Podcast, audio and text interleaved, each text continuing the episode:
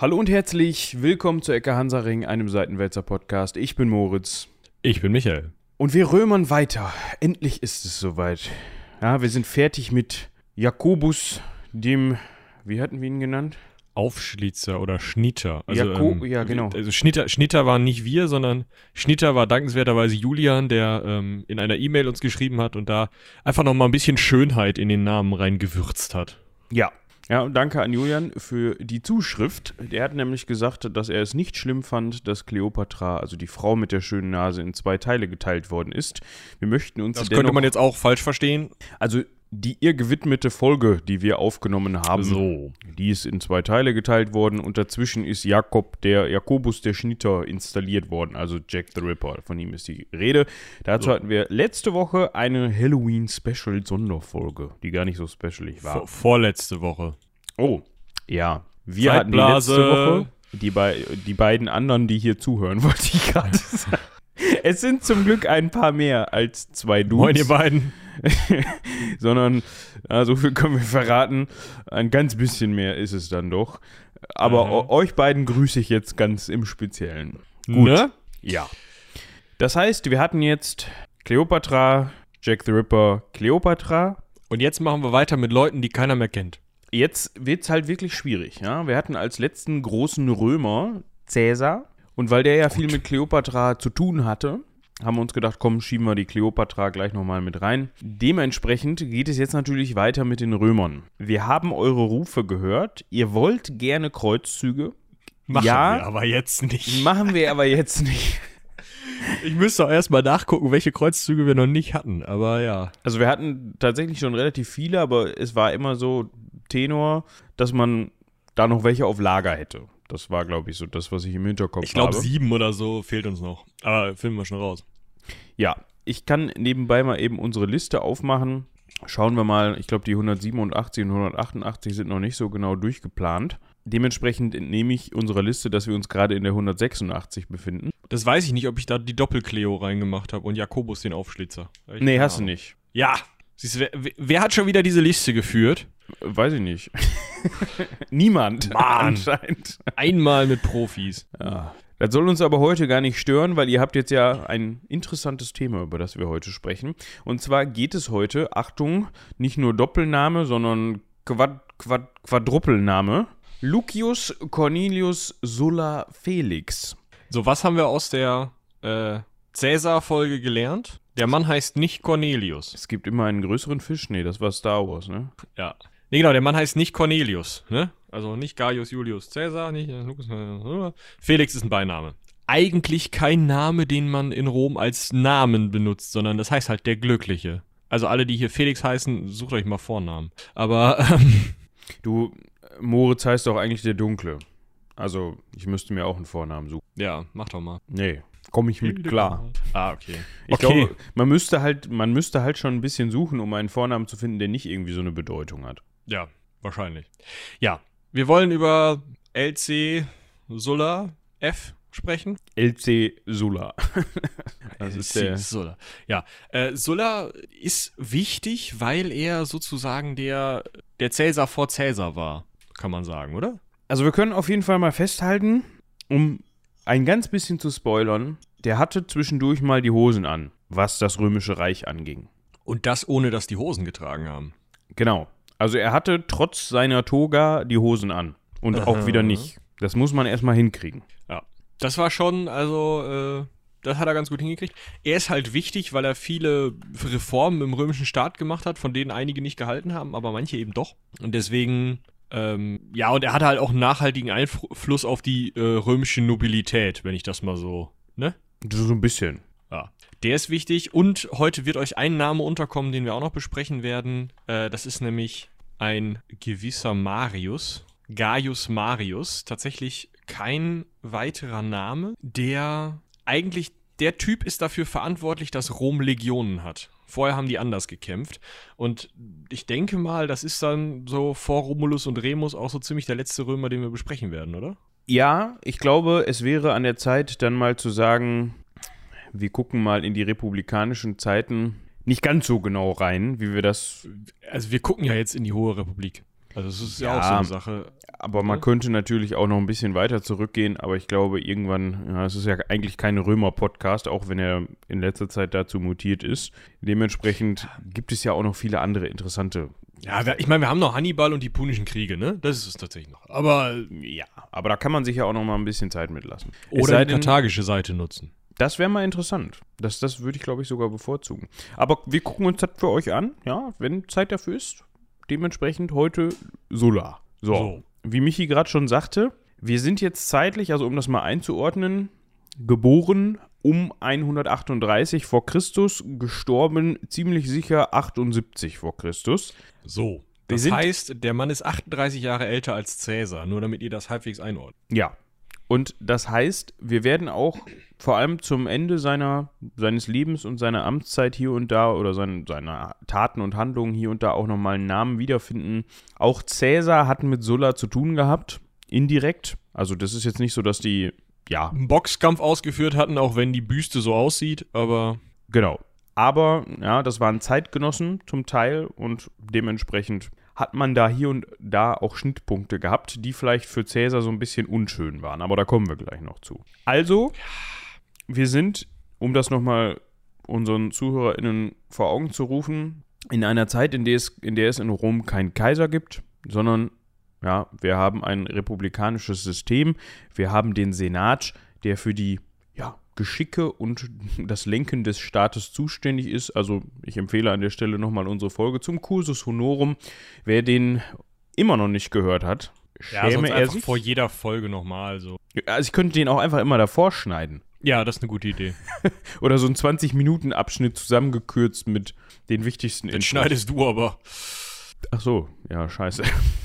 Dann wohl nicht. Gut, aber ich schneide einfach die ganze Folge davor. Ja, da müsst ihr selber skippen. Genau. Ja. Dementsprechend, also nicht skippen, also ihr, ihr hört das dann einfach nochmal. So wie wir, weil wir auch unsere eigene Folge immer dann noch vor den Folgen hören, damit wir wissen, wie der Kursus Honorum funktioniert. Weil, Spoiler, nope. Ja. Gut, genug rumgeblödelt. Ich, ich bin tatsächlich nicht mal eine Folgenlänge vor dieser Aufnahme aufgestanden. Ja, ja, das kommt bei mir auch hin. Aber ich, So. das Gute war, ich hatte mir, also, ah, wir sagen ja immer gerne, wann wir aufnehmen. Samstagmorgen um 10 Uhr war der Termin angesetzt. Und eigentlich hatte ich mir den Wecker auf 9.45 Uhr gesetzt. Ja. das hat aber damit zu tun, dass ich sowieso jetzt nicht so der Frühstücker bin. Das heißt, es gibt sicherlich die eine oder andere Person unter euch, die sagt, what? Ich brauche aber eine Stunde im Bad, vor allem am Wochenende, und dann brauche ich meinen Kaffee und dann brauche ich mein ausgedehntes Frühstück mit Orangensaft und was weiß ich was und einem Ei, das 6,73 Minuten gezogen ist im Wasser. Nee, also ich mache das eigentlich morgens vor allem gerne am Wochenende so, dass ich dann so unter der Decke wegfalle, zum Rechner krieche und dann so mit dem Drück auf den Startknopf auch wach werde. Dementsprechend geht das. Ja. Damit wir euch beste Aufnahmequalität bieten können, ja? genau. Aber ich finde, es heute geht's. Nee, ach, alles gut. Also ich habe eine leicht, ähm, hört man vielleicht, hört man wahrscheinlich. Ja, das hört man bei uns beiden. Ja, äh, also wir waren gestern noch, ähm, es war kalt draußen. Ja, wir haben gestern The French Dispatch geguckt. Eine große Empfehlung. Ich fand ihn sehr schön, obwohl ich eine leichte Nackenstarre davon habe. Ja, wir haben in der ersten Reihe gesessen, in einem sehr kleinen, süßen Kino. Es war, also ich, ich fand sogar, dass das dem Film, was, das was, ja, nee, so rum. Es hat was mit dem Film gemacht. Also, wer The French Dispatch geguckt hat, das ganze Ding ist durchgehend in 4 zu 3. Wir kommen gleich wieder zu Sulla, aber wir machen ja gerade mal so ein bisschen ne, eingeschobene, Ist halt ein Wes. Anderson-Film, ne? Also es ist ein relativ flacher Film mit sehr pastelligen, aber sehr bunten Farben. Großartig. Und es wird sehr viel in der Vertikalen gearbeitet. Ja. Und das heißt, wenn man dann in der ersten Reihe sitzt, dann guckt man halt mal viel auf, dem, auf der Leinwand hin und her. So von oben nach unten und von zum Glück nicht so viel von links nach rechts. Ja, also Empfehlung, nicht unbedingt in der ersten Reihe, es sei denn, ihr wollt das Ganze extrem. Dann vielleicht in der ersten Reihe. Obwohl eigentlich keine erste Reihe so extrem ist wie die. Glaube ich auch nicht. Aber ist auf jeden Fall ein echt schöner Film. Ja, definitiv. Kommen wir Zurück zu Lucius Cornelius. Ne? So, genau. Felix. Ähm, also, äh, was können wir kurz festhalten? Äh, Sulla kommt aus dem Geschlecht der Cornelia, das sagt sein äh, Gentilname, ja, Cornelius. Das ist eigentlich ein relativ erfolgreiches Patriziergeschlecht in Rom gewesen. Allerdings, äh, also in den Jahren, ich sag mal so 500 vor bis 277 vor lief's und dann eher nicht so. Also ein Publius Cornelius Rufinus hat im Jahr 277 77 vor Christus, 277 vor Christus, also mal entspannte 170 Jahre vor, nee, 100 Jahre vor Sulla, ne? Ja, 150 Jahre vor Sulla, hat der das letzte Mal das Konsulat be äh, bekleidet und danach war mit dem höchsten Staatsamt erstmal Essig für die Cornelia.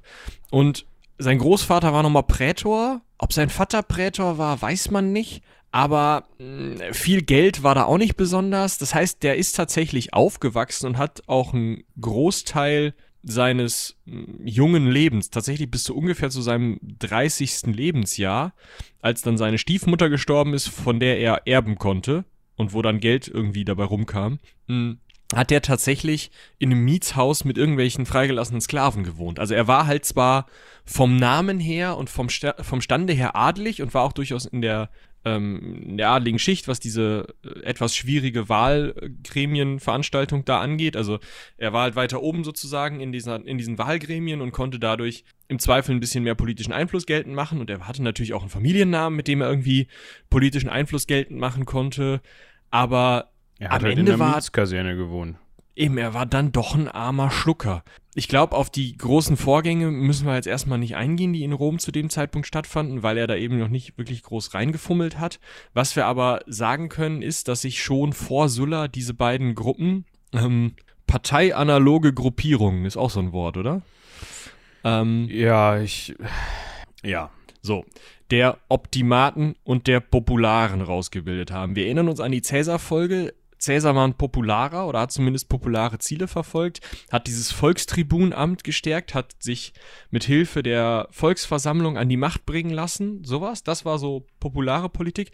Und die Optimaten waren eher so, nee, lass mal nur die 300 Nasen im Senat entscheiden oder vielleicht mal 600, aber eher 300 Nasen im Senat entscheiden. Und im Allgemeinen ist es ja sowieso geiler, wenn diese ganzen Kleinbauern irgendwie verhungern und einfach äh, wir als Großbauern mit Sklaven die Gegend bestellen und so. Und ich finde auch im Allgemeinen Landbesitz ganz gut, so. Also so zu der Fraktion gehörte tatsächlich auch der ziemlich mittellose Sulla.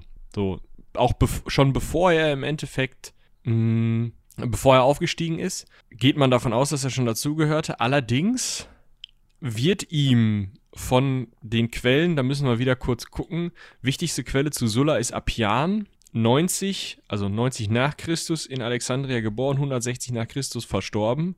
Sulla war vor Christus. Also, wir haben ja folgendes Problem mit Sulla. Es könnte alles so schön sein. Weil der Herr hat sich nämlich, wir spoilern jetzt mal wieder, ja, dass Ja. er nicht mit 25 die Hufe hochgerissen hat, aber sonst würden wir uns Wäre die kaum Folge über ihn auch kurz. unterhalten. Genau. Der hat sich tatsächlich. Ja, wobei, sagt das nicht, ne? Alexander der Große wird auch eine Doppelfolge. Ja, aber ja, gut. Okay.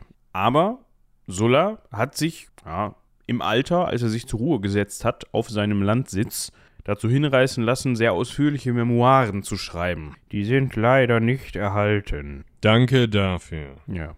Es gibt Autoren, also wir gehen davon ähm, aus, dass äh, der Herr Appian sich auf diese bezogen hat, dass ihm die noch vorgelegen haben und dass er die als Grundlage beziehungsweise als unter anderem auch eben als Quelle benutzt hat, was hilft. Also es ist jetzt nicht so wie bei manch anderen Nasen, die Betonung liegt auf Nasen, dass man Sulla dann ist keine Nase. Ihr solltet euch wirklich mal dieses. Du, soll, du kannst das Bild bestimmt nehmen, oder? ja, das sollte gemeinfrei sein. Ja, dem, dem fehlt nämlich eine Nase, dem Marius aber auch. Gut, worauf ich hinaus wollte, es Ja, gibt ja es. auch durchaus Personen, die 200 Jahre später über andere Personen geschrieben haben und keine Memoiren als Grundlage vorliegen hatten. In dem Fall hoffen wir mal so, dass das so war und dass wir euch jetzt hier nicht absoluten Bullshit erzählen, aber ist auch eigentlich völlig egal, weil Alle Historiker erzählen denselben Bullshit. Also Genau. insofern Forschungsmeinung. Ne? ja. Na, Gut. also man kann schon davon ausgehen, dass aus den Quellen, die man hat, das, was wir euch jetzt vortragen, relativ sicher auf die Art irgendwie vonstatten gegangen ist. Aber es ist halt lange her. Ja. So. Also, was wir nicht sicher wissen, was Appian vielleicht auch dazu gedichtet hat, weil eigentlich würde ein Sulla sowas nicht in seine Memoiren äh, schreiben. Ja. Er ähm, war im Umfeld des Theaterwesens unterwegs, hatte Umgang mit Gauklern und Schauspielern und pflegte einen freizügigen Lebenswandel. So. Der hat ähm, außerdem eine Ilia geheiratet, die leider früh verstarb, und eine Elia, die wir nur nach dem Namen kennen, und hatte wohl dann was mit äh, einer Prostituierten namens Nikopolis oder Nikopolis. Könnt ihr euch überlegen. Das klingt nach so einem Mo monumentalen Gebäude irgendwie. Ja, sie war Prostituierte und setzte ihn als Erben ein. Das heißt, was ja, was ja auch für sein, also spricht ja für sein damaliges Vermögen. Genau. Äh, wenn sie ihn als Erben einsetzt und er sich denkt, oh ja, ist ja, ist ja richtig was zu holen dann, ne? Ja. Also wir können auf jeden Fall sagen, äh, das kann halt auch sein, dass man ihn so ein bisschen runter machen wollte. Wir haben ja schon mehrfach gehört, dass äh, Schauspielerei, Gaukelei, das Theaterwesen und auch die Prostitution alles von, von den Römerinnen und Römern in einen Topf geworfen wurde und dass das alles als so ein bisschen das unberührbare Gewerbe galt und es war alles so ein bisschen bäh. Und dementsprechend, wenn sowas in so einer Quelle steht, kann das eben auch einfach heißen, äh, das war jetzt nicht so ein, so ein coolen Typ. Und im Endeffekt zum coolen Typen wurde der erst, als seine Stiefmutter dann gesagt hat. Ja. Und zwar wurde Sulla, das war so sein erstes politisches Amt, im Jahre 107 vor Christus zum Quästor gewählt. So. Quästor, wir erinnern uns, irgendwas mit Zahlen. Ja, also grob gesagt kann man sagen, also erstmal ist das natürlich das niedrigste Amt äh, des Cursus Honorums und du bist für ein Jahr Quästor und ja, weiß nicht, ob das zu viel oder zu wenig gesagt ist, wenn man sagt, du bist so ein bisschen der Rechnungsdulli. Der, ja, schon irgendwie.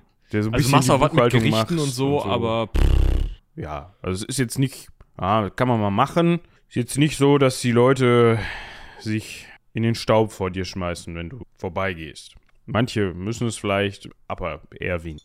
eher weniger das Ding ist, aber du brauchst halt dieses Amt. Wir haben ja über den Cursus Honorum, glaube ich, ausgiebig gesprochen. Ähm, das Ding ist, zusätzlich zu diesen ganzen Rechnungsdulli-Ämtern und diesem bisschen ähm, hier mal so ein bisschen Rechtsprechen und so, bist du als Quästor halt auch einer der höchsten Offiziere der Stadt Rom. Denn die Stadt Rom hat zu diesem Zeitpunkt, wir sind, ähm, ich meine sogar noch vor der Heeresreform, ja, genau. Wir sind noch vor der Heeresreform. Das heißt, die Stadt Rom hat gar kein stehendes Heer. Die hat die Legionen noch nicht zu dem Zeitpunkt. Sie kämpft noch in einer aufgestellten Armee, wo alle Bürgerinnen und Bürger, nee, wo alle Bürger, Entschuldigt, aber so war es damals nun mal. also wo alle Bürger, äh, die sich Waffen leisten konnten, sich halt Waffen kaufen mussten und dann kämpfen mussten. Also deswegen war es halt so ähnlich wie in den griechischen Polis. Also wenn du dir eine Rüstung und ein Speer und ein Schild und einen Helm leisten konntest, warst du halt einer von den äh, Phalanxkämpfern. Wenn du dir irgendwie nur Schwert und Schild so ungefähr leisten konntest, dann warst du halt leichte Infanterie. Wenn du dir halt noch ein bisschen weniger leisten konntest, dann hattest du halt so ein Spießchen, was du schmeißen konntest und konntest dann wegrennen. Und äh, wenn es gar nicht ging, dann hast du halt eine Schleuder genommen und Steine geschmissen. So. Ja. So eine Armee haben die geführt und dementsprechend gab es halt auch keine Berufsoffiziere, sondern die ganzen gewählten Ämter haben halt auch die Offiziere gestellt und dementsprechend ist Quästor Sulla dann nämlich zu, Achtung, Name merken, brauchen wir für die nächste, übernächste, wann auch immer Folge, Gaius Marius nach Numidien gekommen. Numidien ist äh, Nordafrika, da wo der Stiefel Italien, Sizilien hintritt. Ja, Kommt hin, oder? Ja. Da ist er hingekommen, weil da irgendwie Stress mit so einem König war. Ich glaube, da müssen wir jetzt nicht groß drauf eingehen. Ähm, aber auf jeden Fall hat er da so seine ersten Kampfhandlungen mitgemacht und hat das erste Mal Gaius Marius getroffen. Ja, was man dazu noch sagen kann, also erstmal muss man den Namen erwähnen. Es wird von dem äh, Jugutinischen Krieg gesprochen. Den Namen Was ja schon ein bisschen gut ist, ne? Ja, den der Name ist turbo witzig, weil der Mann auf numidischer Seite halt Jugurtha hieß. Also jetzt nicht, also J-U-G-U-R-T-H-A. Jugurtha. Es ist schon, also man wusste Nah damals dran. noch nicht von Joghurt, aber ich finde es trotzdem gut. Ja, Schreibe ich mir auf meine Namensliste. Vielleicht wird Sohn 5 dann mal Jugurtha heißen. Nein, Okay. ganz bestimmt. Ich dachte, ich dachte, du wärst eher bei Adherbal oder Heimpsal, dem ersten. Bocchus finde ich auch. Bo Bo Bocchus? Wie wird der? Bocchus? Bocchus? Ich weiß es nicht. Ich weiß nicht, wie man die Kombination aus C und CH aussprechen soll. Bocchus. Aber bei Bacchus sagst du halt auch. Oder du kannst Ja. auch Bacchus sagen. Ne, ist ja egal. Der Witz ist auf jeden Fall, da unten war halt irgendwie, das war ein Klientelkönigtum der Römer. Also halt tributpflichtig den Römern, im Zweifel auch, musste halt im Zweifel auch Soldaten stellen. Da gab es ein bisschen Stress um die Thronfolge. Joghurt hat gemeint, er müsste den Thron an sich reißen, hat deswegen einige Römer umgebracht und den Bocchus aus Mauretanien von nebenan gefragt, ob er nicht mit Römer umbringen will. Die Römer fanden es nicht so lustig. Marius ist rüber, Sulla ist mit rüber. Sie haben mal ein bisschen gekämpft. So. Ja. Also eigentlich Wichtig- hat Marius gekämpft. Marius hat gekämpft, aber Sulla hat es hingekriegt, den Sieg herbeizuführen. Ja? Über so eine List, dass er den Joghurt hat gefangen nehmen lassen. Ist halt Sullas Verdienst. Marius hat aber trotzdem ähm, das halt auch mit für sich beansprucht oder äh, großteils für sich beansprucht. Und da, da merkt man schon, da fängt es schon an mit Sulla und Marius, die werden Freunde nicht mehr. Also, mh, Ja, also das war so das Erste, wo der Marius sich gedacht hat, wer, bist, wer oder was bist du eigentlich? Und wo kommst du her? warum bist du? Genau. Ich meine, du hast jetzt dich da zwar gerade hier mit dem, mit dem Bocchus von Mauretanien angefreundet und das hat dazu geführt, dass dann auch bei den Verhandlungen und so weiter das alles auch gut für uns ausgegangen ist. Aber ich habe hier die Soldaten befehligt, ja. Das heißt, das ist eigentlich mein Ding. Ich bin hier der Feldherr, der nach, ja, hier runtergetingelt ist und du bist eigentlich nur als Praktikant mitgekommen. So. Oder nachgeliefert worden, wie auch immer. Deswegen, so deswegen kriege ich jetzt hier auch den Triumphzug in Rom. Ich nehme den Joghurt mit. So. Dann laufe ich einmal durch Rom. Rahmenstufe? Voll fett. Ah, okay. ähm, der, also, ne, Marius vorneweg durch Rom, Sulla läuft ein bisschen hinterher. Ähm, die römische Öffentlichkeit sagt halt, yo, alles klar, äh, Marius, hast du gut gemacht. Die Kimbern und Teutonen kommen dummerweise über die Alpen. Kannst du denen bitte auch nochmal eben auf die Fresse hauen? Ja, was man noch mal kurz erwähnen kann, Sulla hat dann noch so eine kleine Spitze verteilt. Ja, ja, Er hat dann, hat er. er hat sich dann einen Siegelring anfertigen lassen und er hat Münzen prägen lassen. Auf diesen Münzen hat er dann verkünden lassen, dass er natürlich für die Beendigung des Jugotinischen Krieges verantwortlich ist. Das- Jugotinischer Krieg ist so geil. Ja, ja da ging es dann halt einfach, das ist, also vor meinem Auge spielt sich da so ein bisschen äh, die, das, Es geht um den Joghurt, ne? das, das Toilettenpapier-Scharmützel aus 2020 ab. Ja, weißt du? So, so. Das könnte auch der Jugotinische Krieg sein, weil gerade, keine Ahnung, der Joghurt rar ist. Jedenfalls, das ist dann halt auch noch so eine Rahm, Spitze. meinst du, Rahm. Das sind Nudeln, das ist was anderes. Das war halt diese Spitze. Ne? Da, also klar, der Marius hat seinen Triumphzug durch Rom gekriegt mit dem Joghurt, aber das war halt auch so. das war halt auch schon, aber mal vor, wie so mit so einem Landliebegläschen. es gibt Ah. natürlich auch noch viele andere Hersteller von Joghurt, ja, Produzenten. Aber das war jetzt ein Beispiel. Landliebe. Ja, aber es gibt, ich finde, es gibt nichts Unwürdigeres als, also, es ist cool, dass die recycelbar sind, wirklich. Dass die auch, ich glaube sogar, du kannst die irgendwie zurückgeben und so. Ach, das sind alles diese geil. Gläschen, ne? Ja, aber die Form dieser Gläschen ist die letzte, in die ich Joghurt reintun würde, weil du kriegst das unter dem Scheißrand nicht weg. Du machst halt immer irgendwann Klimper, Klimper, Klimper, Klimper, Klimper mit dem Löffel. Selbst wenn du einen Tupperschaber, äh, einen Silikonschaber, der auch von anderen Firmen hergestellt werden kann, als Tupper. Vielleicht kannst du da noch irgendwo den Imbusschlüssel ansetzen. Oder mal mit dem Zewa durchgehen. ja, genau. Also, Landliebe. Ich weiß, ihr Meldet macht das jetzt schon was länger, aber überlegt euch vielleicht mal ein paar andere Gläser. Also nicht, dass ich euch kaufen würde, aber macht doch mal. Dann ist der Michi Safe. Es Und wenn ihr es gibt Joghurt, bei, bei Discountern gibt es Joghurt im Halb-Liter-Eimer. Ja, ich weiß. Da sehe ich mich. Ja, da sehe ich mich auch. Aber falls, falls Landliebe jetzt gerade zuhören sollte oder irgendein Marketingmensch von Landliebe. Das Landliebe. Sitzt da auf allem. Hallo. ich habe ja gerade mich konkretisiert und gesagt, dass ich jetzt den Marketingmenschen von Landliebe anspreche. Falls du geneigter Zuhörer bei uns bist oder geneigte Zuhörerin, du könntest uns vom Gegenteil überzeugen, indem du uns A mal so einen Präsentkorb rüberschiebst. Ihr habt ja auch nicht nur Aber gut kühlen. Ja, ihr habt ja auch nicht nur mit ohne Geschmack, sondern auch äh, so andere, so ein anderes Schweinkrams. Und dann könnten wir uns geneigt fühlen, vielleicht auch mal vor der Folge zu sagen, diese Folge ist gesponsert von Landlieb. Ja, geil. Dann nehme ich die ganze Folge mit dem Löffel im Mund auf. Ja. also ihr könnt auch alternativ, wenn ihr das mit der Kühlkette nicht hinkriegt, bis zu uns, was ein bisschen traurig wäre, dann könntet ihr auch eigentlich den Gegenwert, ne, ihr wisst Bescheid. Aber gut. Es gilt übrigens auch für. Wir, wir, wir nehmen auch, ne, es gilt auch für alle anderen Joghurt. Hersteller, die jetzt gerade zugehört haben. Da da, das, das werden dann, das, ausschlagen könnt. Das wird ein joghurtinischer Krieg. das wird der das joghurtinische Krieg in der Ecke Hansa. Wir ersaufen in Joghurt hier, weil alle uns ihre, ihr, ihren besten Joghurt rüberschieben wollen. Ja, geil. Äh, Ich habe nur einen kleinen Kühlschrank. Du, ich glaube, das kriegen wir dann auch noch irgendwie hin. Kommen wir klein auf jeden Fall-. Was? Äh, So klein ist der. Ich glaube, es gibt noch Leute mit kleineren Kühlschränken. Es gibt Leute mit kleineren Kühlschränken, aber ich habe gestern einen Rotkohl gekauft, weil ich gerne Rotkohl. Muss dich dafür nicht rechtfertigen. Schon wieder fünf Hörer verloren, aber egal. Und der ging da nicht so gut rein, meinst du? Der ist da bis heute nicht drin. Oh. Ah, muss ich heute oder morgen mal äh, schön den 10-Liter-Topf rausholen, in dem du neulich noch äh, Käselauchsuppe mit Grünkern serviert bekommen hast. Sehr Äh, gut. und, übrigens. ja, danke. Und ähm, dort mal einfach mal ein paar Kilo Apfelrotkohl machen. Also, Ja. Aber ich sag mal so, ja, beim Aldi liegt der Rotkohl jetzt ja auch nicht gerade in der Tiefkühltruhe. Ne? Also da gibt es bestimmt auch Rotkohl, aber der Rotkohl an sich in, in ganzer Form, der ist jetzt ja nicht, ne, ich glaube nicht, dass sie den kühlen. nee, alles gut. Dementsprechend ist er jetzt auch nicht so schlimm, wenn er bis heute nicht in deinem Kühlschrank ist. Wenn er dann zubereitet ist mit anderen Ingredienzien, dann sollte er vielleicht da rein haben. Oder schnell essen. Ja.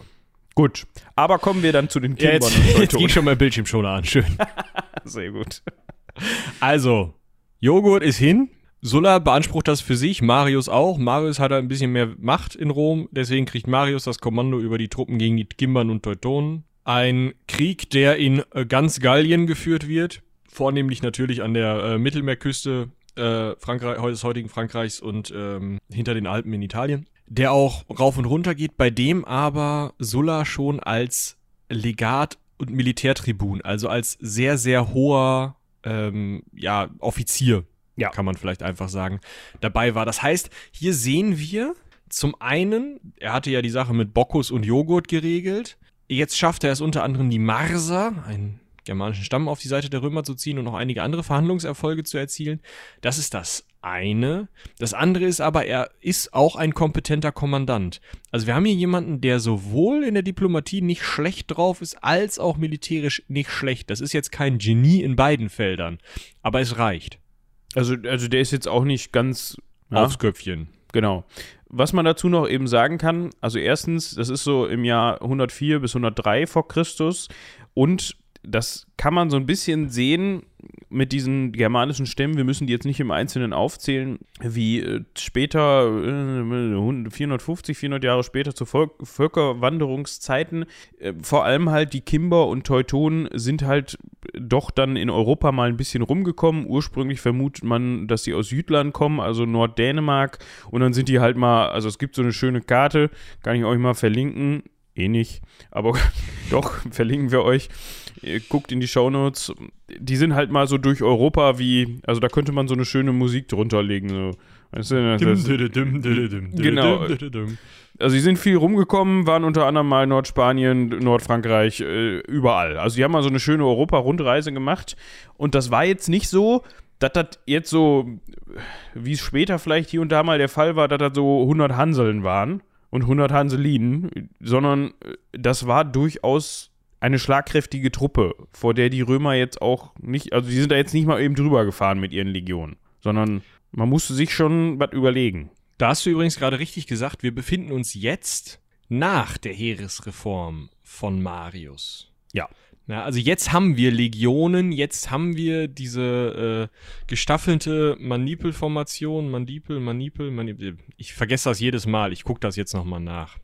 Ja, aber wir haben auf jeden Fall, also der, der wichtigste Unterschied ist, wir haben nicht mehr den im Zweifel Manipel. den Bauern, der von seinem Feld runter muss und sein rostiges Schwert irgendwo hergeglaubt hat und da jetzt hinrennt und wenn er wiederkommt, ja, dann ist sein Acker halt in Fritten und ka- kann von vorne anfangen oder betteln gehen. Das war nämlich so ein bisschen das Problem. Klar, das Ganze fällt im Zweifel dann wieder auf die Bevölkerung zurück, die sich nicht wehren kann, also auf die Bevölkerungsschicht. Das heißt, die sind dann losgezogen, im Zweifel auch gegen die Kimber und Teutonen, sondern jetzt Kimbern. Kim, Ki, ja, die, gehen- das sind nicht, ja, die gegen die Kimbern, so, Entschuldigung.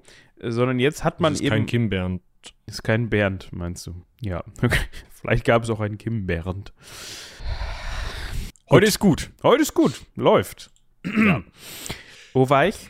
Genau. Sondern jetzt hat man halt sich überlegt, Mensch, es würde Sinn machen, wenn wir sagen, pass auf, das ist sein Job, du hast einfach kein Feld und du hast ganztägig das Schwert in der Hand und wirst dafür bezahlt und machst das 20 Jahre und dann ist gut. Das verhindert halt auch das, was nämlich vorher die ganze Zeit das Problem war, dass die Soldaten so super krass von den Feldherren abhängig waren. Vorher war es halt immer so, dass die Soldaten, weil dann irgendwann der Punkt nämlich erreicht war, dass sie nicht mehr jeden Winter zurück nach Hause konnten. Wenn du gegen Karthago kämpfst, da schipperst du nicht mal eben nach Hause. Oder irgendwo in Kleinasien. Dann waren die halt von den Feldherren dahingehend abhängig, dass die Feldherren ihnen eben irgendwie was versprechen mussten, sie dann mit Land ausstatten mussten, damit die später wieder auf die Füße kommen und so. Und vorher haben sie wahrscheinlich ihr Land verkauft oder so. Also das war alles sehr, sehr schwierig. Dann hatte man eben eine relativ geregelte, ähm, ja, Struktur da drin mit einem Sold, wo sich die Leute halt wesentlich sicherer sein konnten, okay, wenn ich jetzt zur Armee gehe, dann habe ich halt Chancen, hinterher irgendwo, klar, immer noch das Landproblem, dass ich Land kriege, aber ich habe nicht noch irgendwie Frau und Kinder zu Hause in so einer Hütte an der Backe, die dann da im Zweifel verhungern. Und ich habe nicht dieses, ich komme halt auf ein komplett verwahrlostes Gehöft zurück oder im Zweifel hat das der Nachbar übernommen, den muss ich dann auch im Kopf hauen, unangenehm, sondern ich bekomme halt neues Land, wahrscheinlich in der Kolonie, wahrscheinlich vorher kompetent bestellt von irgendwelchen Germanen, die wir vorher umgebracht haben. Ja. Na, also, so. Aber ich glaube, über diese Heeresreform, das ist das, also Gaius Marius ist ganz okay, so als Thema, aber diese Heeresreform ist das, was da zentral drin sein wird. Ja, und das, das ist auch der interessante Punkt da drin. So, diese, diese Germanen-Episode, wir nennen sie jetzt einfach mal so, ist für Sulla halt einfach auch nur ein weiterer Punkt in seiner Laufbahn, die ihn weiter nach oben klettern lässt, die ihm vor allem Einfluss gewährt. Er hat sich da nicht ganz so doof angestellt. Ist jetzt auch nicht so, dass er derjenige ist, der jetzt da mit dem Gladius vorweg vor den römischen Legionen gelaufen ist und alle Kimbern und Teutonen persönlich einen Kopf kürzer gemacht hat, aber er hat sich immerhin so kompetent angestellt, dass er aus der ganzen Sache mit Gewinnen rausgegangen ist. Also jetzt nicht mit äh, Gewinn in Form von Sisterzen, das vielleicht auch irgendwie, aber vor allem halt hat er seinen Einfluss gestärkt. Genau. Und diesen gestärkten Einfluss und wahrscheinlich noch das Geld von seiner toten Schwiegermutter hat er dann benutzt, um sich 9, äh, 98 vor Christus auf des Amtes Prätors zu bewerben, was er auch bekommen hat, indem er halt unfassbar viel Geld für Spiele ausgegeben hat, die er vorher äh, versprochen hatte, die Ludi Apollinaris. Die haben nichts mit Wasser zu tun, sondern mit dem Gott Apollo. Und sondern er das Wasser hat was mit Apollo zu tun, so. Genau. Und der Witz ist weniger die Prätur, sondern vielmehr eigentlich, dass er danach als Proprätor oder Legat mit prokonsularischer Amtsgewalt, das wissen wir nicht. Also entweder einfach nur als du warst mal Prätor, jetzt kriegst du eine Provinz, das war normales Vorgehen, oder hey, wir schicken dich jetzt als Stadt Rom als Prokonsul, also als ehemaliger Konsul oder mit der Amtsgewalt eines ehemaligen Konsuls in die Provinz. Das hat halt nur was damit zu tun, im Endeffekt, inwieweit er von anderen Leuten untergebuttert werden konnte, die in anderen Provinzen saßen oder nicht in der Provinz selber hat das nicht wirklich viel Auswirkung. Aber der Witz ist halt, ähm, er hat auf jeden Fall eine Provinz bekommen, die hieß Kikilien. Das ist heute so nördlich von Zypern, die Gegend in der Türkei und Syrien. Ja. Na, kann man so sagen, oder? Ja. Ja, also um Adana und was kennt man heute? Alanya. Klar. Um Konya vielleicht, also südlich von Konya.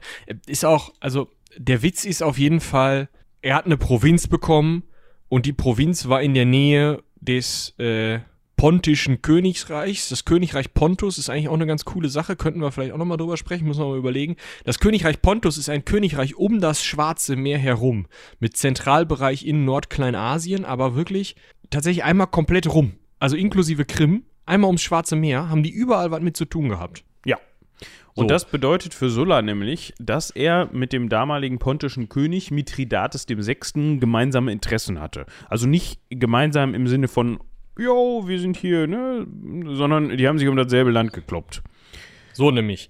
Äh, wichtig ist, Mithridates ist so ein Name. Merkt euch nur Nummer 6. Und dass er vom Pontus war. Ja. Ja.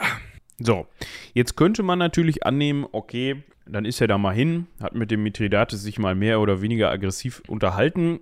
Das ging aber noch nicht.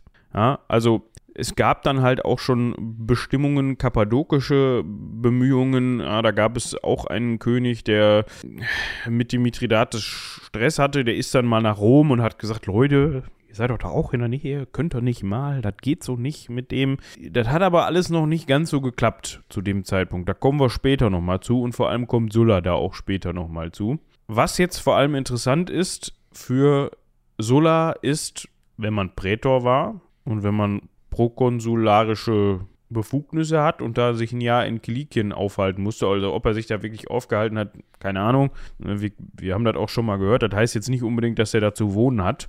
Vielleicht ist er mal hingefahren, hat sich das mal angeguckt und hat gesagt, ja, schön hier. Ich fahre mal wieder nach Rom, ne? Ihr kriegt das hin. Also Augustus hat dann irgendwann gesagt, ihr wohnt jetzt da.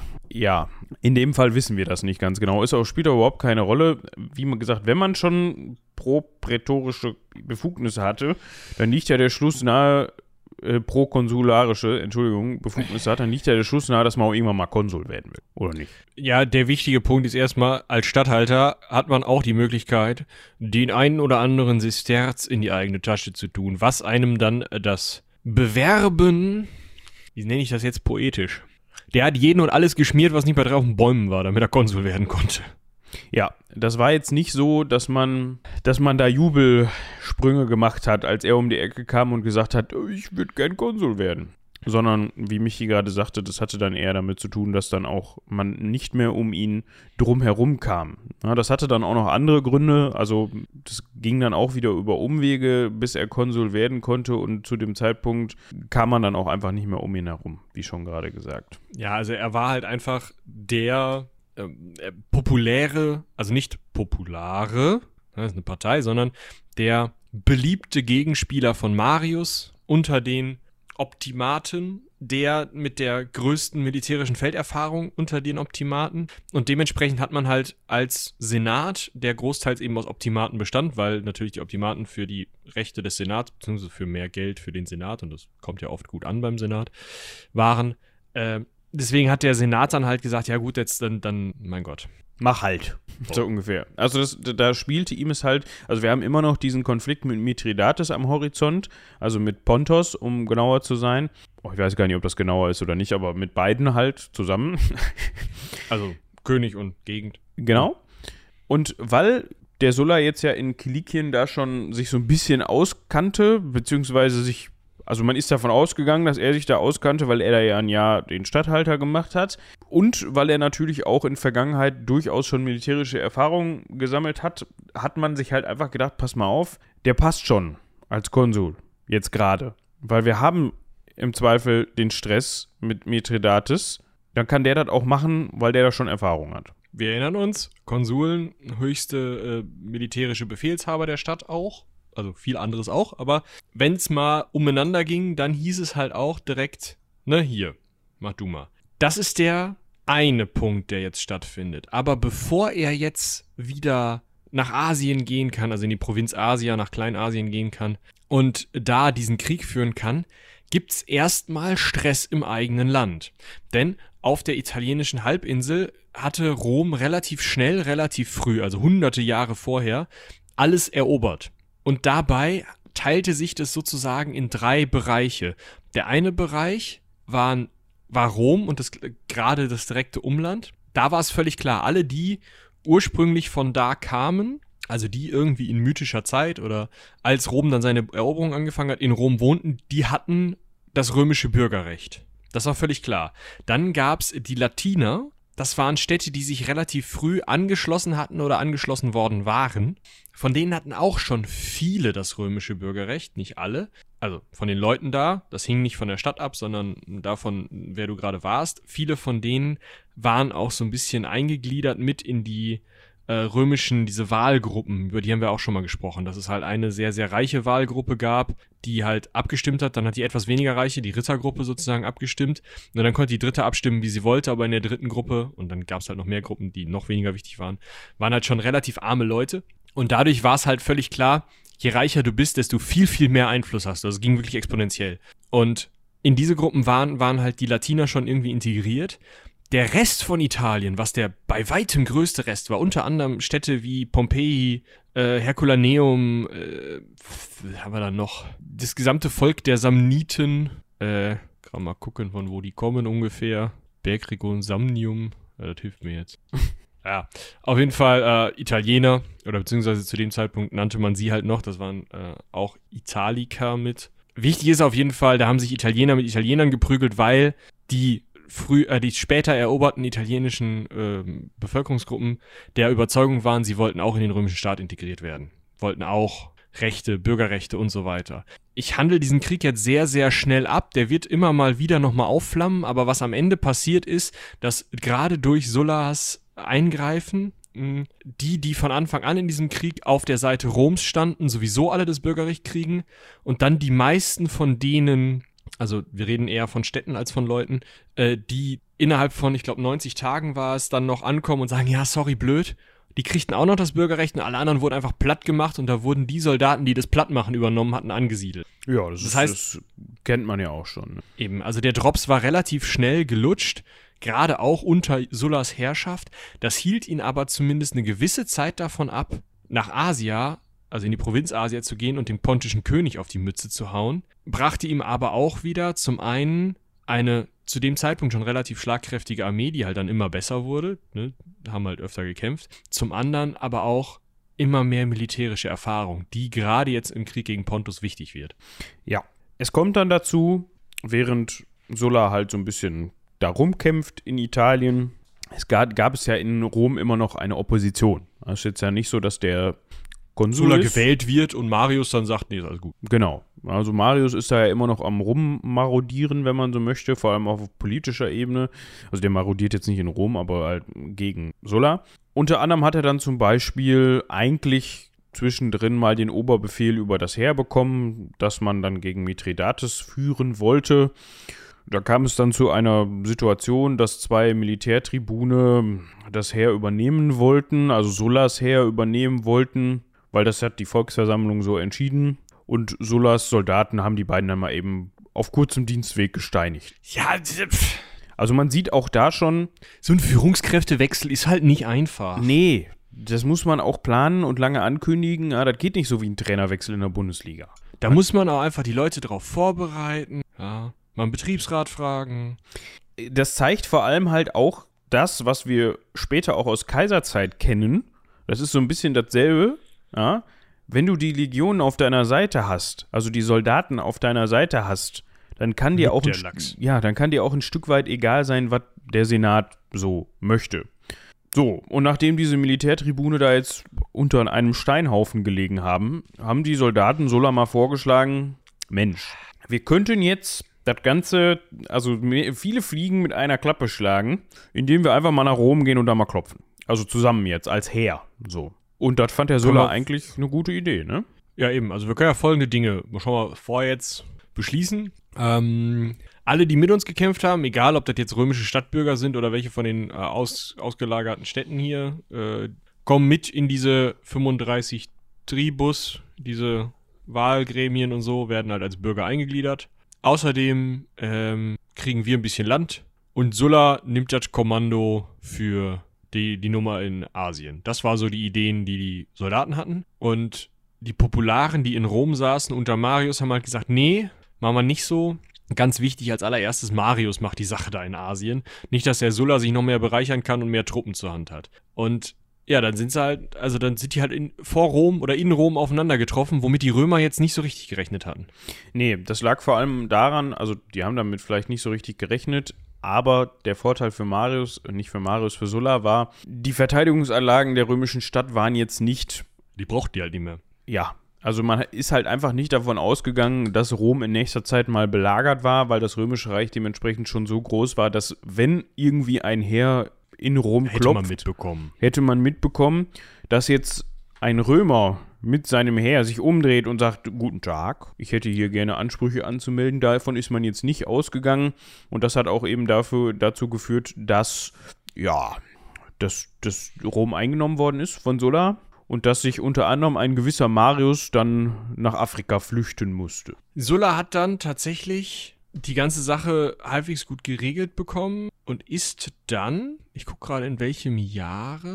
Ich meine, er hat dann natürlich da. auch diverse Reformen durchgeführt. Ne? Er hat unter anderem die optimatische, ähm, den optimatischen Einfluss im Senat gestärkt. Er hat dann mal eben 300 optimatische Mitglieder eingesetzt, also zusätzlich noch eingesetzt und solche Sachen. Also da, ne, der hat schon geguckt, dass das alles Kommt das ganz nicht- läuft. Kommt das nicht erst nach dem zweiten Marsch, wo er die 300 einsetzt? Nee, das war der erste. Das Ach, guck. war, äh, müssen wir gerade gucken. Ja, ich glaube schon, aber ja. Ja, der Witz ist auf jeden Fall, er hat auf jeden Fall die Position der Optimaten gestärkt und hat dann gesagt, so, 87 vor Christus haben wir, ja, ich verpiss mich jetzt mal schön nach Asien, hau dem Mithridates auf die Nüsse und lässt halt Rom und Italien liegen. Ja, bleibt ihm ja auch nichts anderes übrig, so wirklich. Klar, er musste dahin. Und das war ein Problem. Denn gegen Ende des Jahres 87, ja, früher setzt Sulla nach Asien über und Ende des Jahres 87 kommen halt, kommt halt Marius mit seinem Kumpel Kinder, der ist aber eigentlich nicht so wichtig, aber wenn Marius kommt wieder nach Rom und nimmt Rom auch ein, weil die Verteidigungsanlagen waren immer noch nicht wieder aufeinander. Und da wurden dann halt viele Leute umgebracht tatsächlich, die dieser optimatischen Linie folgten. Unter anderem Marcus Antonius, der Urgroßvater von Marc Anton. Solche Leute, äh, unter anderem ein Siegesmonument für diesen jugotinischen Krieg, in dem Sulla dargestellt wurde, wird dem Erdboden gleich gemacht. Und äh, Kinna und Marius werden zu Konsuln gewählt, gewählt. Also jetzt, nachdem erst Sulla hingegangen ist und die Stadt in Richtung äh, Optimaten gedreht hatte, macht jetzt mit dem gleichen Move, geht halt Marius hin und dreht die Stadt wieder Richtung Popularen zurück. Und das führt auch dazu, dass auf der einen Seite Sulla in Kleinasien unterwegs ist und für die römische Sache gegen Mithridates kämpft, auf der anderen Seite aber auch äh, Gaius Flavius Fimbria mit anderen Legionen an anderer Stelle in Kleinasien unterwegs ist und gegen Mithridates kämpft, was ein bisschen lustig ist. Ja, also da muss man sich auch gar nicht von beunruhigen lassen. Es ist ja zur damaligen Zeit auch zum Glück ähm, nicht so, dass man da mal eben auf kurzem Dienstweg eine WhatsApp mit einem Foto gekriegt hätte. Ja, weißt du, bist gerade irgendwo in Kleinasien, ploppt da so eine Nachricht rein mit einem Bild, so nach dem Motto, hier guck mal, wer hier gerade in Rom aufgetaucht ist. Die sind jetzt übrigens Konsule. Nee, so war es nicht. Also die Frage ist, wie lange dann die Nachricht überhaupt gebraucht hat, um ihn zu erreichen. Er hatte ja dann aber auch gerade in Pontos bzw. Kleinasien zu tun und das nicht schlecht. Da können wir mal eben drauf eingehen.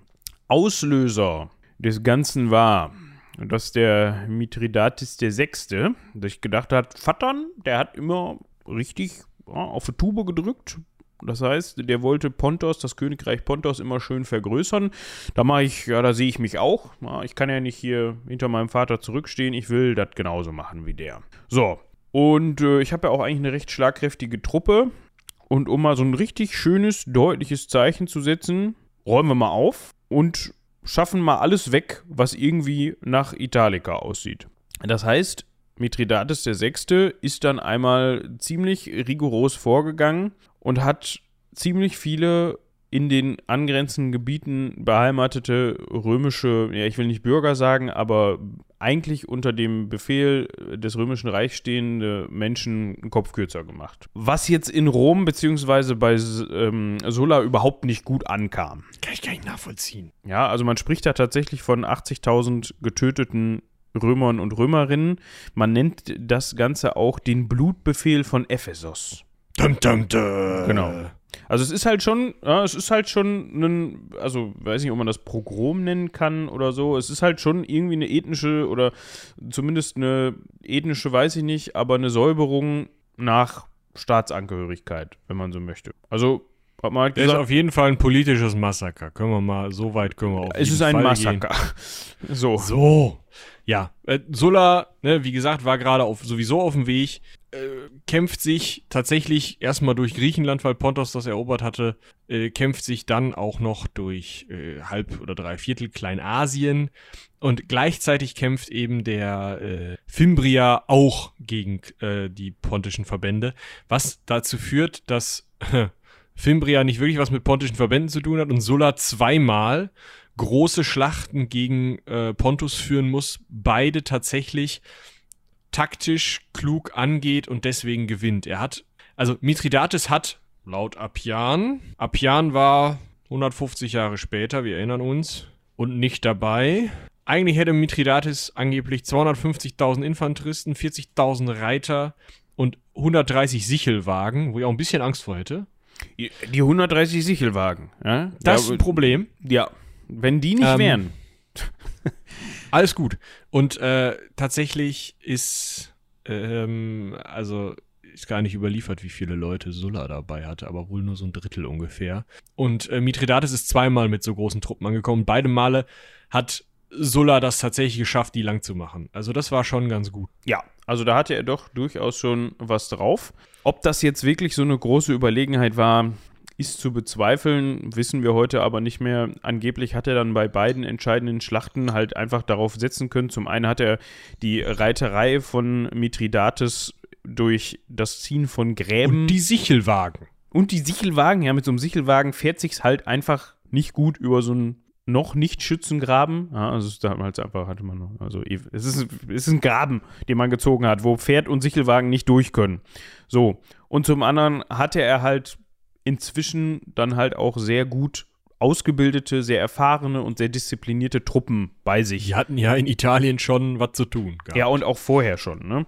Mhm. Und das hat halt eben auch dazu geführt, dass die halt auch wahrscheinlich nicht, wenn jetzt eine Übermacht oder ein zahlenmäßig überlegenes Heer anrückt, gleich klein beigeben oder ja, sich um 180 Grad drehen und mal in die andere Richtung laufen. Auf jeden Fall hat das am Ende dazu geführt, dass äh, die Städte in Kleinasien einen nach der anderen gefallen sind, beziehungsweise viele auch gesagt haben, ach Sola, das ist ein schmucken Typ, wolltest du hier nicht mal vorbeikommen? Wir haben hier so ein bisschen was zu essen für dich, ein bisschen Geld. Und dann kannst du mal vielleicht noch 100 von uns mitnehmen und dann gehen wir mal gegen diesen Mithridates vor. Ist ein ganz schlimmer Finger, der Mithridates. ganz böser Typ, ganz böser Typ, der Mithridates. Ist ja ganz schlimmer, ähm, wenn Sulla gerade mit seiner Armee vor der Stadt stand. Man kann diesen Sinneswandel vielleicht verstehen. So ein bisschen, ja. Ja. Auf jeden Fall führt das am Ende dazu, Sulla ordnet unter, also so wie er das für richtig hält, ordnet er Kleinasien neu Städte, die schon vorher zum Übergelaufen sind, kriegen große Privilegien. Andere Städte müssen ihm persönlich, und da wird's spannend, Geld bezahlen. Ja, ähm, Mithridates muss wegen der Niederlagen auch einiges an Geld zahlen.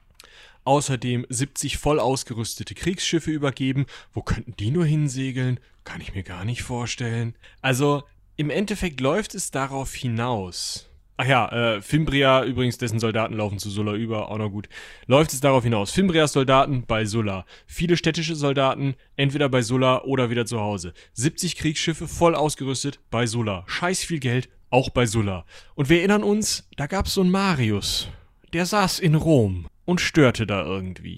Also was man, bevor wir jetzt zu Marius kommen, nochmal ganz kurz erwähnen kann, das fand ich nämlich sehr witzig. Mithridates selbst war jetzt nicht vernichtend geschlagen. Es war jetzt nicht so, dass der, dass der, also er war schon geschlagen, aber es war jetzt nicht so, dass man irgendwie jetzt mal eben Pontos in, also groß, also komplett Pontos in das Römische Reich integriert hat. Das kam dann später. Aber man hat ihn relativ glimpflich davonkommen lassen. Ah, er musste 2000 Talente zahlen, eben diese Kriegsschiffe, von denen Michi gerade gesprochen hat. Er ist dann auch sogar von Sulla mit Umarmung und Kuss als römischer Bundesgenosse geehrt worden. Also man hat jetzt da nicht ihn in Ketten quasi beim Triumphzug vorgeführt. Die Städte selbst in, in, in, in Asia, die sind bisschen schlechter weggekommen. Ja, die haben dann jeweils 20.000 Talente zahlen müssen und hatten, mussten dann unter anderem auch für die Kriegskosten aufkommen und so weiter und so fort. Also das war dann auch so ein bisschen der Punkt, wo man sich dann das Geld zurückgeholt hat und vor allem eben auch das Geld, den, das, den Arsch voll Geld geholt hat, von denen Michi gerade gesprochen hat, der einem gegen Marius geholfen hat. Ja, also das war, da war dann Sulla nicht mehr ganz so beliebt, aber ja, hat, hat ihn der jetzt. Ging ja nach Rom, war ja egal. Hat ihm jetzt keine schlaflosen Nächte bereitet, glaube ich. Unwahrscheinlich. Der zweite Marsch auf Rom. Jetzt ist ja der Moment gekommen, an dem im Endeffekt draußen vor der Stadt Sulla ankommt und sagt, hallo, ich würde gerne Rom übernehmen. Ich bin für die Optimaten, Senatsleute, die Reichen, quasi die FDP. schön. Das finde ich schön, die Optimaten mit der FDP zu vergleichen. Ja, Großgrundbesitzer, ich finde, das kommt hin. Äh, gleichzeitig, ach, was, was wir vergessen haben? Ende 87, Marius hatte ja Rom mit eingenommen. Warum ich den anderen, den Kinder, vorgelesen hatte. Marius hat sich für 86 aufs Konsulat beworben. Hat er auch bekommen, vier Tage, dann Öck.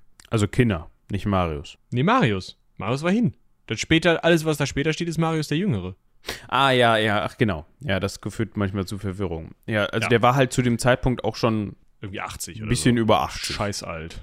Ja. Warte mal, wir können das nachgucken. Aber äh, auf jeden Fall äh, sitzen jetzt nicht mehr Marius, sondern die Marius-Leute, also die äh, Popularen. Die sitzen in Rom und nehmen den Sulla auch irgendwie nicht so richtig ernst. Also die fangen den nicht an der Küste ab, sondern die warten, bis er vor der Tür steht.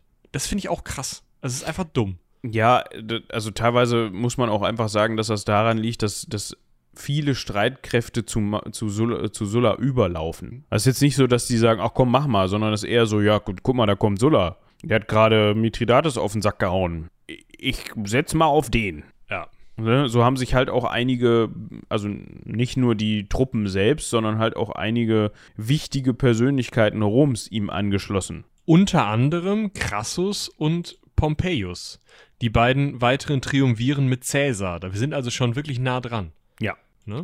So. Wir haben dann unter anderem noch ja, im Jahr 82 vor Christus das Gaius Marius der Jüngere, also Sohn von unserem bisherigen Marius, zum Konsul gewählt wird. Also die Stadt ist noch nicht unter Belagerung. Ja, man erhoffte sich dann halt, ja, wir setzen jetzt hier junges, frisches Blut auf den Konsulthron, äh, den es nicht gab, aber auf, auf, in das Amt des Konsul ein. Die bringen jetzt hier die Wende, ja, mit, mit Frische und wie man sich das so vorstellen kann. Ne? Hat dann nicht funktioniert. Sie haben am, auf den Sack gekriegt. Am Ende, genau. Äh, ist es halt so, dass Crassus äh, und Pompeius und Sulla jeweils mit einer Armee rumlaufen, dass äh, die Popularen da überhaupt keine Chance gegen haben, dass zu großen Teilen auch einfach übergelaufen wird, nicht nur zu Sulla, sondern auch zu Crassus. Und die letzte Schlacht wird ähm, an der Porta Collina geführt. Ich gucke da eben nach. Ich meine, das sei tatsächlich einfach eine Tür von Rom. Also eine, ja, ein antikes Stadttor in Rom. Also die haben wirklich vor der Tür von Rom haben die eine Schlacht geführt und daraufhin hat Sulla die Stadt übernommen und ist dann aber draußen geblieben. Und das finde ich auch ganz cool. Also klar, dann kam es erstmal zu so verschiedenen schwierigen Veranstaltungen. Zum Beispiel hatten die Samniten zusammen mit den Popularen gekämpft. Daraufhin ist man hingegangen und hat auf dem Marsfeld vor Rom, was halt dem Gott Mars geweiht war, die eingeschlossen und mit Speerwürfen getötet das war wohl so eine Art von Menschenopfer dem Gott Mars, weil man da ja jetzt gewonnen hatte. Ähm, solche Sachen hat man erstmal gemacht. Das ist nicht schön. Wichtiger ist aber, in diesen ganzen Querelen, es sind auch beide Konsulen gestorben. Und daraufhin musste es irgendwie eine Nachfolgeregelung geben. Also ja, es wurden Kriegsverbrechen begangen, oder was wir heute als Kriegsverbrechen sehen würden. Die haben mal gesagt, ja gut, Mars muss ja auch was davon haben. Ja, genau. Ja, und es kommt jetzt zu einer Geschichte, die, glaube ich, bisher in unseren Folgen noch nicht so vorgekommen ist. Wir haben das mal angerissen, dass es sowas mal gab. Ich weiß gar nicht, ob das auch der letzte seines Amtes, wahrscheinlich auch der letzte war, der jemals so genannt worden ist. Und zwar gab es damals noch die Regelung, dass sollte der Staat plötzlich seiner Führung beraubt werden, dann setzt man einen sogenannten Interrex ein, einen, also einen Zwischenkönig, der dann schnellstmöglich dazu, dafür sorgt, dass Konsulatswahlen durchgeführt werden. So. Also der ist quasi so dann ne, derjenige, der dann, du bist jetzt König und du bestimmst jetzt so lange, also bist so lange König, bis jetzt hier zwei neue Konsule gewählt werden, Konsuln gewählt werden und dann bist du nicht mehr König. Jetzt war das ein gewisser Flaccus der auch dem Sulla gut bekannt war und dem der Sulla dann erstmal einen Brief geschrieben hat. Und in dem Brief stand sowas drin wie, also derjenige, der jetzt zum Konsul gewählt wird, muss man sich einfach mal anschauen. Hier, wir haben diese ehemalige Bürgerkriegskiste, das ist alles noch nicht so hundertprozentig ausgegoren. Wir haben gesehen, die Samniten waren noch sauer. Ich meine, gut, jetzt machen die nichts mehr, aber die Samniten waren noch sauer.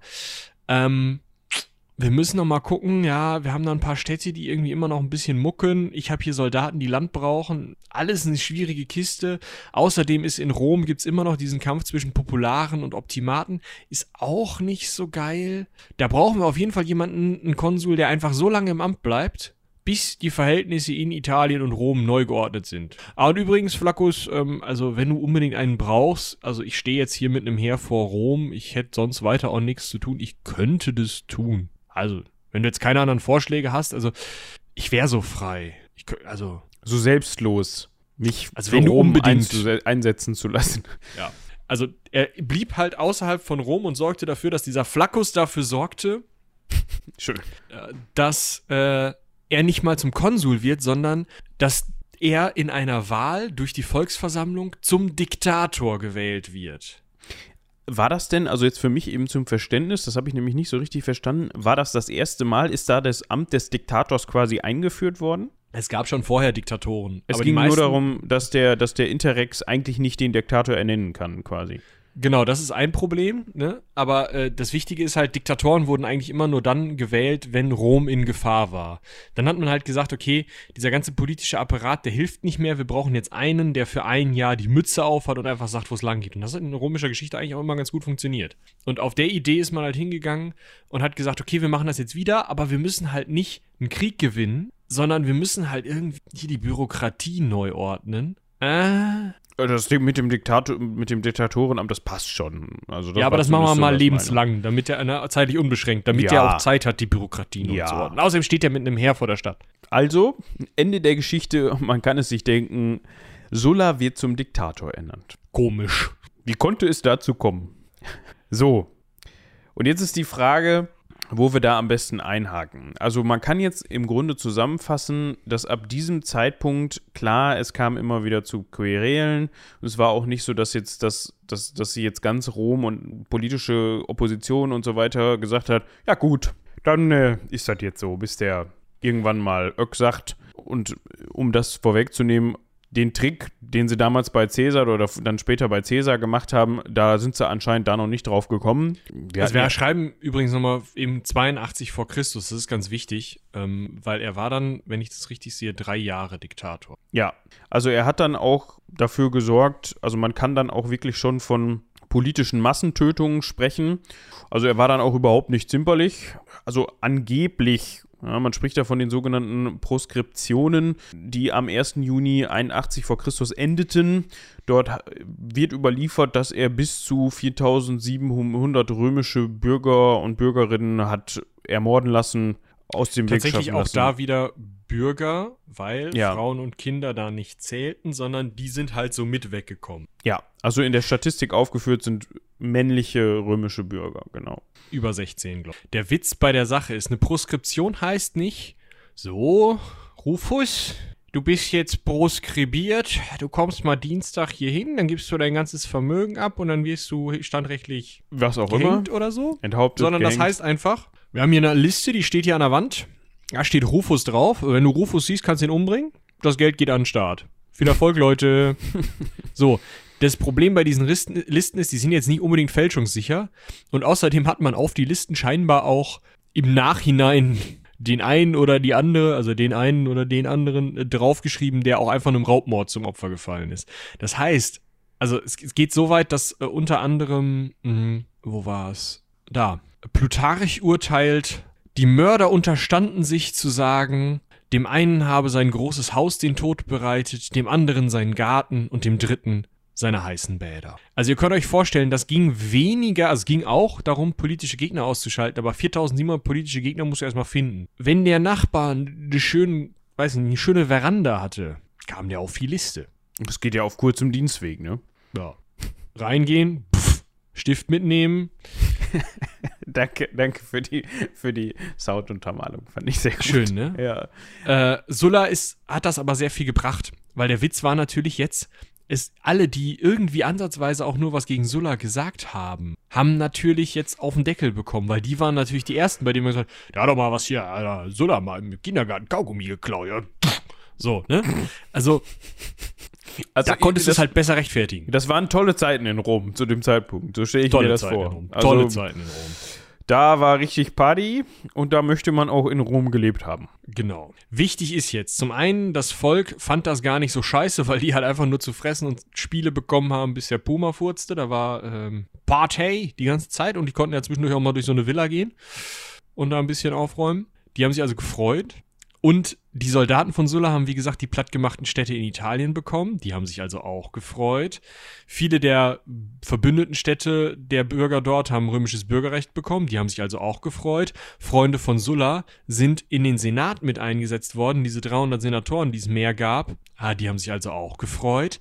Also er hat halt wirklich eine gute Klientelpolitik durchführen können und den, die Klientel der anderen umgebracht. Dementsprechend hatte er im Endeffekt völlig freie Hand und hat dadurch, ist er dann hingegangen und hat gesagt, so, und jetzt hier sind meine ganzen Verfassungsreformen, ich gebe die mal alle nochmal pro forma in den Senat, der nur aus Leuten besteht, die mir zugetan sind, aber ich gebe die nochmal pro forma in den Senat, damit das auch alles einen schönen Anstrich hat, von wegen hier so und so läuft das. Und eigentlich sind die meisten dieser Reformen nicht so wichtig. Da war eine Landreform dabei, die wieder zurückgenommen wurde. Da waren ähm, eine Einschränkung des Amtes, Amtes des Quästors drin, äh, des Zensors drin, die wieder zurückgenommen wurde. Äh, da war die starke Einschränkung des Amtes des Volkstribunen, das Cäsar ja später benutzt hat, um äh, an die Macht zu kommen. Das Amt wurde auch stark eingeschränkt. Solche Sachen sind aber alle kurz nach Sulla wieder zurückgenommen worden oder spätestens dann unter Caesar und Augustus. Wichtig ist aber, was festgesetzt wurde und warum wir primär, also neben dieser ganzen Bürgerkriegsgeschichte und weil es lustig ist, über Sulla sprechen, ist, der hat diesen, diese Ämterlaufbahn, diesen Cursus Honorum festgelegt. Der hat gesagt, mit 30 Jahren darfst du Quästor werden, weil ich erst mit 30 Jahren Quästor werden konnte. Ist mir egal, wenn du jetzt meckerst. Prätor darfst du mit 40 werden, mit 43 darfst du das erste Mal Konsul werden und 10 Jahre später darfst du das zweite Mal wieder Konsul werden. So, Punkt um. Und das ist tatsächlich hängen geblieben. Und das ist tatsächlich auch sogar in großen Teilen der Kaiserzeit, außer natürlich von den Kaisern, durchaus berücksichtigt worden. Ja. Das ist so ein bisschen wie in Good Old Germany. Das Gesetz haben wir irgendwann mal eingeführt, das bleibt jetzt auch so. Ja. So, ja das heißt, die Schaumweinsteuer von Willi äh, II ist, der damit seine äh, Flotte finanzieren wollte, mein Gott. Wer weiß, vielleicht muss man noch mal irgendwann eine Flotte finanzieren. Ja, was das dann auch immer für eine Flotte ist, aber. Ja, was soll das denn sein? Ja, keine Ahnung. Die Dienstflotte von, von Bundeskanzler oder Bundeskanzlerin. Findet man schon Verwendungszweck für. Olaf Scholz auf dem Flugzeugträger. Nee, ich, ich dachte jetzt eher so. Baden-Baden. ich dachte, ich dachte jetzt. was? Was? Ich dachte jetzt eher so an, an äh, schwarze Limousinen, die äh, man nutzt. Oder Privatjets, um 50 also, Kilometer zu überbrücken. Ja?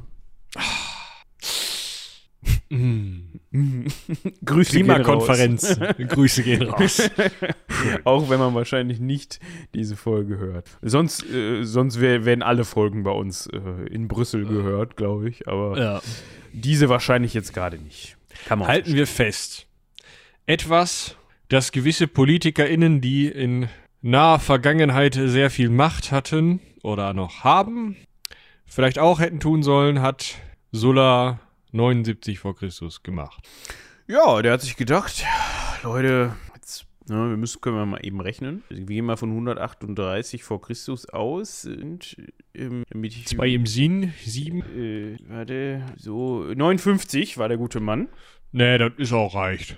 Ja, es war, ist auch ein Renteneintrittsalter, oder? Ja, das, da würde sich heute der ein oder die andere drüber freuen, wenn man mit 59 in die Rente eintreten könnte. Mhm. Bei Sulla war das jetzt kein Problem. Ich glaube auch nicht, dass der angewiesen war auf staatliche Rentenzahlungen, die es damals natürlich noch nicht gab, sondern der hat sich gesagt, komm, wir sind lange genug Diktator gewesen, wir lassen das jetzt mal hier, kommt mal klar, seht mal zu, wer klarkommt. Ich ziehe mich auf meinen Landsitz zurück, weil wir kennen es, kennen es aus seinen frühen Jahren, so heißt es jedenfalls. Er wollte sich dann nochmal dem Leben widmen, was er aus seiner Jugend kennt. Und ähm, ja, das kann man dann ja im Zweifel nicht mehr. Nicht mehr ne? Irgendwann ist halt der Punkt gekommen, wo man sagt, komm, jetzt habe ich vielleicht noch zehn gute Jahre oder so oder sieben. Die nutze ich jetzt mal für mein Privatvergnügen. Nicht, dass das, was er vorher gemacht hat, nicht auch zu seinem Vergnügen beigetragen hat, glaube ich. Aber das war dann eher so berufliches Vergnügen, Karriere vorantreiben. Und jetzt ist halt der wohlverdiente letzte Teil des Lebens, wo man nochmal so ein bisschen dem Wein schwelgen kann. Und ihr wisst was. Mulsum. Mulsum, bis Mulsum. der Arzt kommt. Wie du gerade ja, Der Arzt kam dann auch, ein Jahr später, 78 vor Christus. Da hat er einen Blutsturz, äh, Sturz, Blutsturz, Blutsturz. Also da ist ihm irgendeine Arterie geplatzt weil er sich mit einem der beiden, also dem anderen äh, Duumvir des Dorfes, also einem der beiden Bürgermeister des Dorfes gestresst hat, den er, äh, in dem er jetzt lebte. Weil er irgendwann gesagt, das kann nicht wahr sein. Pff. Da platzt äh. ihm wirklich die Ader. So, haben wir ein schönes Staatsbegräbnis gemacht. Ah, das erste Staatsbegräbnis der späten Republik. Nett. Und so wie man das gemacht hat, hat man es später auch bei den Cäsaren. Genau. Ja, das gilt so ein bisschen als Vorbild. Ne? Da hat man sich mal geguckt, angeguckt, wie man das machen könnte und sich daran dann ein Beispiel genommen in späteren Zeiten. Ja, das war Sulla, wie er leibte und lebte.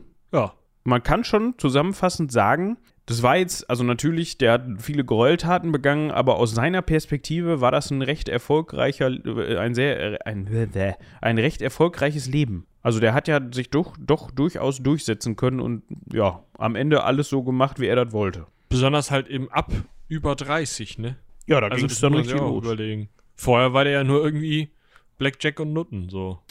Ja, so ein bisschen, ne? Gut. Ich würde sagen, wir hoffen sehr, dass euch das gefallen hat. Der ja, kleine. ich, äh, auch sagen, genau. Und wir haben, sind zeitlich auch mal wieder schön ja, Ja. im Rahmen geblieben. Ich hatte zwischendurch Angst, dass wir mal wieder irgendwie bei zwei Stunden landen. Aber dem Nee, ist ging. nicht so. Ging, genau. Und dementsprechend gehen wir jetzt auch Oh ja. Kauft In- Sammeltassen. in unser wohlverdientes Wochenende. Ja. Wir machen das also wie Sulla, nur dass wir nicht vorhaben, Pizza. Sonntagabend mit einem Blutsturz sondern nächste Woche soll es dann weitergehen. Das ist der Plan. Das ist der Plan. Ihr hört aber erst nächste Woche wieder von uns. Also für euch jetzt, nee, das, das, das ist jetzt die Kom Also ihr habt jetzt für uns am kommenden Montag nochmal schön eine Folge Cleo und dann Stimmt, ja. die Woche drauf, in der ihr euch jetzt schon befindet, wenn ihr das hier hört, hört ihr von uns zu Sola. Genau. Genau. Und guck, Sammeltassen. dann gucken wir mal, was nächste Woche kommt. Ich muss mal gerade überlegen, können wir noch irgendwas verkünden? Ich bin so sehr in der Zeitblase, ich glaube kaum. Ich glaube auch kaum. Also ich will damit nicht sagen, dass ich nicht gläubig bin, was auch zutrifft, aber das meinte ich damit nicht. Gut, in diesem Sinne, kauft Sammeltassen, haut rein, bis zum nächsten Mal. Bis dahin, kauft Sammeltassen. Tschüss.